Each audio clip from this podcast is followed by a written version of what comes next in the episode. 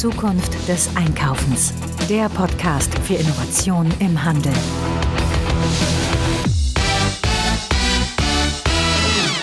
Das ist die Folge 126 unseres Retail Innovation Radios und heute geht es mal um Social Media.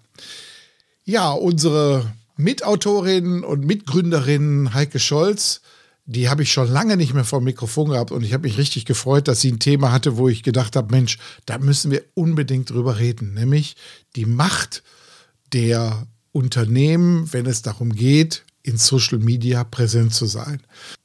Anlass war der Fall von Facebook.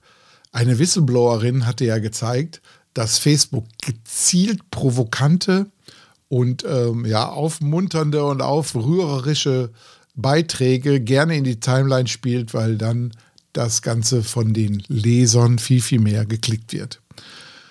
Ja, und das machen natürlich nicht alle Unternehmen mit. Und ein Fall hat die Heike mal rauskristallisiert und wir hören uns das ganze Thema jetzt mal an. Ich freue mich auf das Interview mit Heike und sage einfach nur mal Band ab. Heike Scholz, endlich mal wieder mit mir zusammen am Mikrofon. Hallo Heike, grüß dich. Hallo Frank, das ist ja ewig her, dass wir gequatscht haben im Podcast. Ja, ne? Und äh, ich glaube, äh, auch unsere Hörerinnen und Hörer, die haben Spaß, mal wieder von dir zu hören. Und ich werde jetzt mal allen versprechen, dass wir in Zukunft wieder öfters ein paar Folgen miteinander machen, weil du hast ja immer so hochinteressante Themen. Und ich wundere mich immer, dass wir ja so eine Nähe haben als gemeinsame Autoren hier auf Zukunft des Einkaufens, aber trotzdem manchmal äh, nicht zusammenkommen. Hat nichts damit zu tun, dass Düsseldorf und Hamburg so weit auseinander sind. Ne? Ja, es ist ja häufig so, dass man Schwierigkeiten hat, seine Kollegen zu treffen und äh, vor allen Dingen regelmäßig und dann mal ganz erstaunt ist, was man da alles verpasst. Also wir werden das jetzt einfach öfter machen. Ich bin absolut dafür. Gut, super. Ja, wir haben heute ein Thema, Social Media. Es gibt ja welche, die mittlerweile Social Media sehr, sehr kritisch ansehen. Ähm, da gab es ja eine Mitarbeiterin, die äh, Frances Horgan, die bei Facebook ja ausgestiegen ist und mal deutlich Tacheles geredet hat an der Stelle und mal erzählt hat, dass Facebook ja eigentlich durch das Schüren von Hass eigentlich die Klickzahlen erhöhen will. Ne?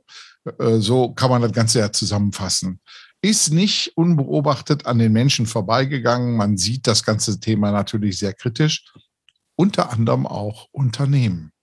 Und da hast du etwas äh, beobachtet, was da gerade abgeht. Erzähl mal.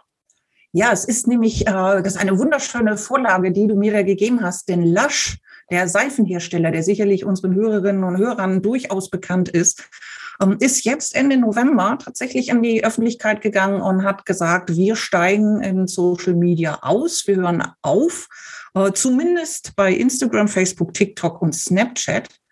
Ähm, bei Twitter und YouTube bleiben sie noch ein wenig. Und sie haben, das auch sehr schön formuliert, sie steigen dort vorerst aus und äh, legen sozusagen ihre Accounts dort lahm. Und begründen tun sie das äh, tatsächlich dadurch, dass sie sagen, diese Whistleblower, die eben gesagt haben, ein Konzern wie Facebook, würde eben tatsächlich davon leben, dass die Menschen quasi süchtig gemacht werden und quasi an der Social Media Nadel hängen das wäre nicht mehr vertretbar für Lush. Das würde mit ihren Werten einfach nicht mehr korrespondieren. Und deswegen würden sie diese Plattform vorerst, ne, in Anführungszeichen, ähm, verlassen. Und ähm, der Jack Constantine, ähm, der CDO und eigentlich der Mitgründer von Lush, hat das äh, so begründet, ich zitiere ihn da jetzt mal wörtlich, als Erfinder von Badebomben setze ich alles daran, Produkte zu entwickeln, die den Menschen helfen, abzuschalten, sich auch zu entspannen und auf ihr Wohlbefinden zu achten. Social-Media-Plattformen sind zum Gegenteil dieses Ziels geworden. Sie nutzen Algorithmen, die darauf abzielen, Menschen scrollend ans Smartphone zu fesseln und sie vom Abschalten und Entspannen abzuhalten. Das ist also der CDO von Lush, der also ganz klar gesagt hat, wir hören damit auf wir wollen bessere Kommunikationskanäle nutzen. Jetzt ist ja gerade Lasch auch ein Unternehmen. Du hast ja gerade diese Grundphilosophie da mal vorgelesen.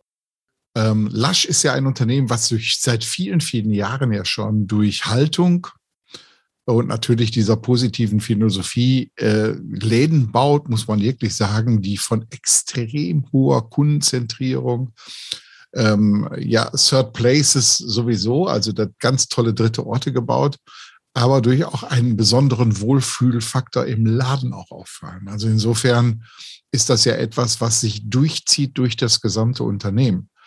Und da ist natürlich diese Konsequenz jetzt auf einmal auch natürlich verständlich. Aber äh, wenn mich jetzt zum Beispiel ein kleiner Händler fragt, hör mal, ich habe auch so eine Philosophie an der Ecke, soll ich da auch rausgehen? Was antworte ich dem da? Da muss man natürlich ganz klar sein. Man muss wissen, was ist, glaube ich, seine Zielgruppe. Und da sind wir bei dem Thema, über das wir immer reden. Ich muss wissen, ob ich meine Zielgruppe nicht über andere Kanäle erreiche. Und ich glaube, das hat Lasch sicherlich bestimmt gut abgeprüft. Also es ist, Lasch macht das ja nicht zum ersten Mal und das macht natürlich wieder so, hat wieder so einen kleinen Einfluss auf die Glaubwürdigkeit dieser Aktion von Lasch äh, und dieser vor allen Dingen groß in der Presse angekündigten Aktion. Also Lasch hat es schon mal getan, äh, also zumindest in UK haben sie 2019 schon mal auf Social Media verzichten wollen, sind aber dann zurückgekehrt äh, aufgrund der Corona-Lage und haben gesagt, nein, wir müssen jetzt einfach, weil wir in den Läden nicht mehr so viel Kontakt zu unseren Kundinnen und Kunden haben, wir müssen das online wieder forcieren, wir brauchen also Social Media wieder. Und man hat es wieder aktiviert und war dann also wieder mit dabei, um jetzt zu sagen, in allen 48 Ländern, in denen das tätig ist, wir hören wieder auf. Das ist so ein kleiner Wermutstropfen äh, darin zu sagen, ist es wirklich glaubwürdig, was Lasch dort macht. Das, was du gerade angesprochen hast, nämlich die Frage der Zielgruppe, da wird sich Lasch sehr genau Gedanken drüber gemacht haben. Und wer heute als Händler noch sagt, meine Zielgruppe sind alle, der sollte über seine Zielgruppendefinition wirklich nochmal nachdenken. Meiner Meinung nach auch kleinere und mittlere Händler können durchaus einfach mal sagen, wer ist denn wirklich die oder derjenige, die oder den ich adressieren möchte? Und wo finde ich den? Und ist dann wirklich Instagram, Facebook, TikTok der beste Kanal? Oder mache ich das nur, weil alle das machen und weil man, weil ich denke, es müsste dabei sein? Also wenn dann die Marketingstrategie nicht wirklich gut begründet ist, dass man auch weiß, warum man auf den Plattformen ist und was man dort tut, ähm, dann sollte man einfach vielleicht noch mal einen Schritt zurücktreten und noch mal drauf gucken und sagen, gut, ist es wirklich das, wo wir unseren, unsere wichtigen Zielgruppen erreichen?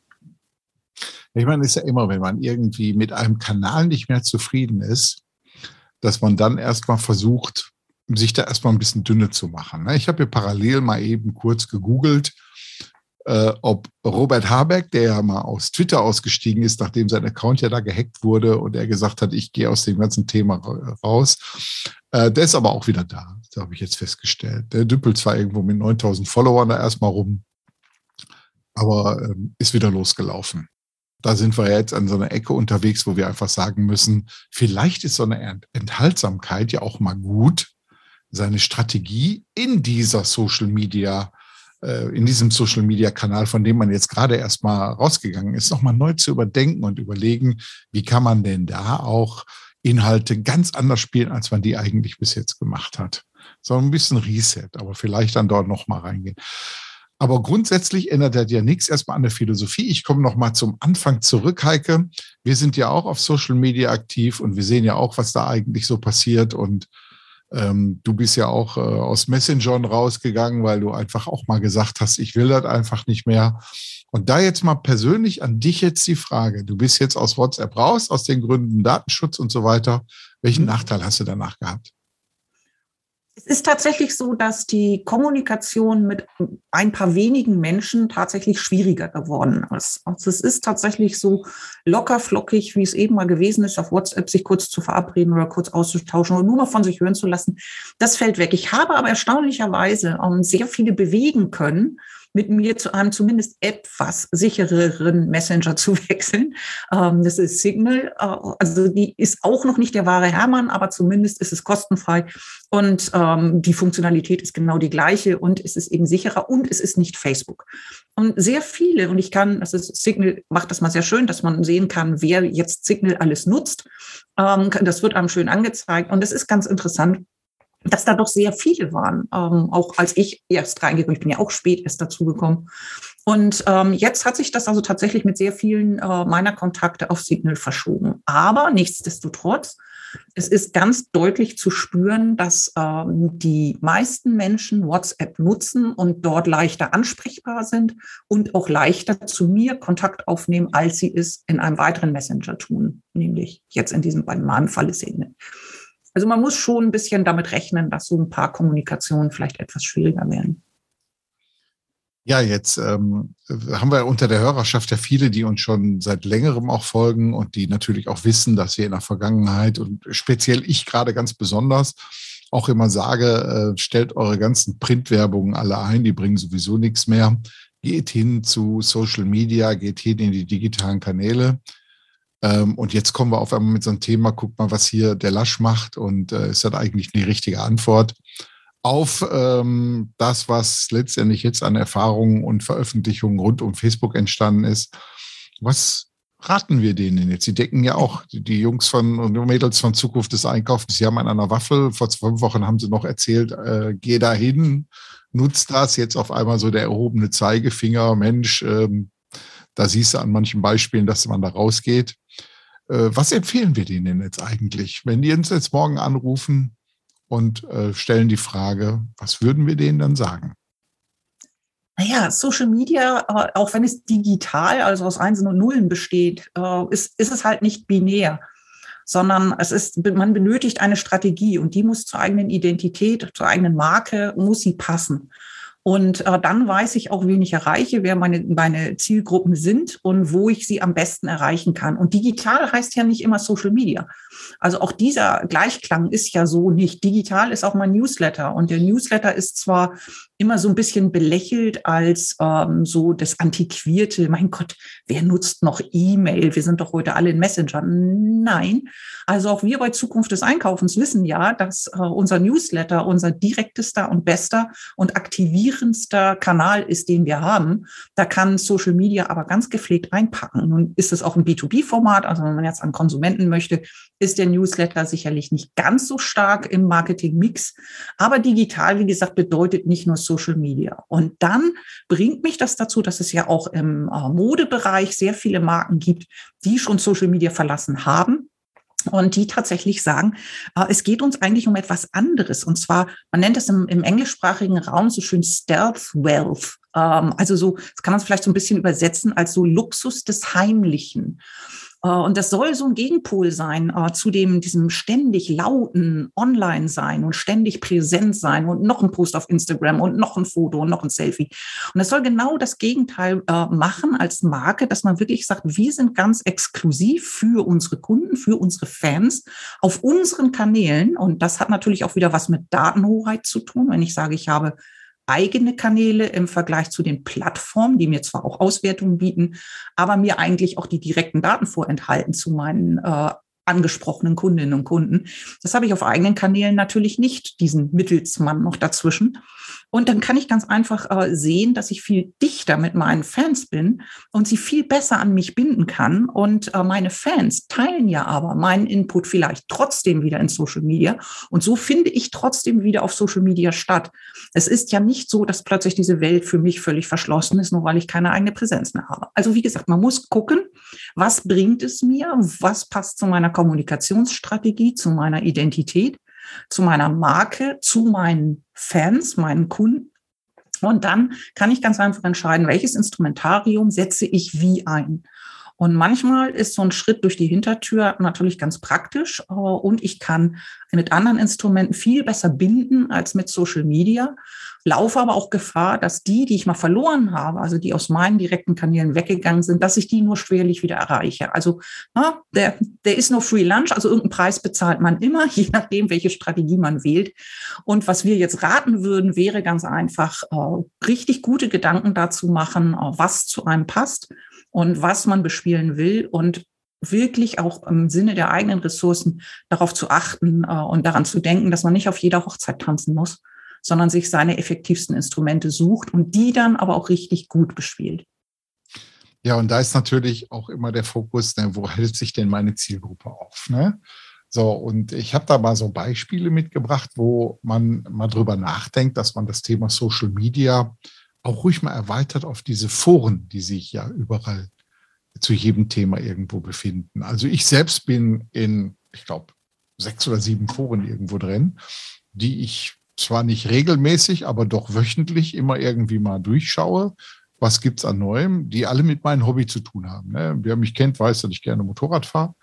Und äh, ich dann in so Foren rennen bin und da habe ich mal einen Händler beobachtet und das fand ich hochgradig interessant. Der ist gar nicht auf Social Media großartig unterwegs, also den klassischen, sondern nur in diesem Forum. Und der gibt den Leuten da Tipps zu allem Möglichen, hat aber auch noch natürlich seinen Laden. Ne? Und das ist ein Online-Shop.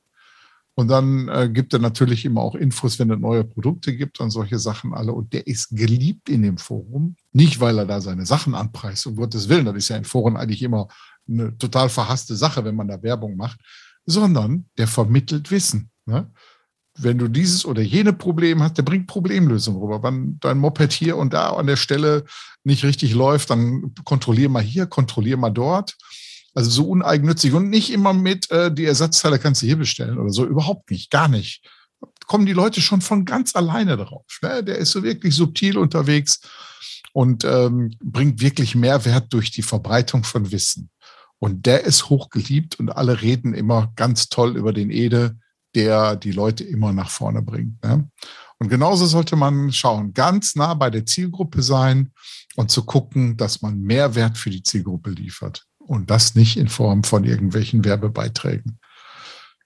Ja, das, das sowieso. Bitte, bitte weniger äh, Werbegeschrei und, und viel mehr eben Lösungskompetenz äh, oder gute Geschichten zu erzählen. Ich will jetzt nicht wieder das, das sehr große Thema des Storytellings bemühen, aber darum geht es eben. Ne? Wir Menschen mögen Geschichten und wir mögen es, wenn uns geholfen wird. Und nicht umsonst haben Facebook-Gruppen auch einen wahnsinnigen Zulauf, weil sich dort Gleichgesinnte zu Themen treffen. Und äh, wenn Unternehmen solche Gruppen ordentlich führen. Ich kann also zum Beispiel alle Bug-Interessierten, äh, kann ich mal Mipano äh, empfehlen. Das ist ein kommerzielles Angebot, äh, hat aber eine riesige Facebook-Gruppe, die wirklich äh, sehr selten mal kommerziell irgendwo um die Ecke kommt, sondern es geht wirklich darum, dass Menschen sich bei den Dramen des Hobbybackens äh, abspielen können, ähm, sich tatsächlich gegenseitig unterstützen. Und ähm, das ist etwas, wo man wirklich sieht, dass auch Unternehmen sowas gut können, wenn sie sich eben werbend zurückhalten.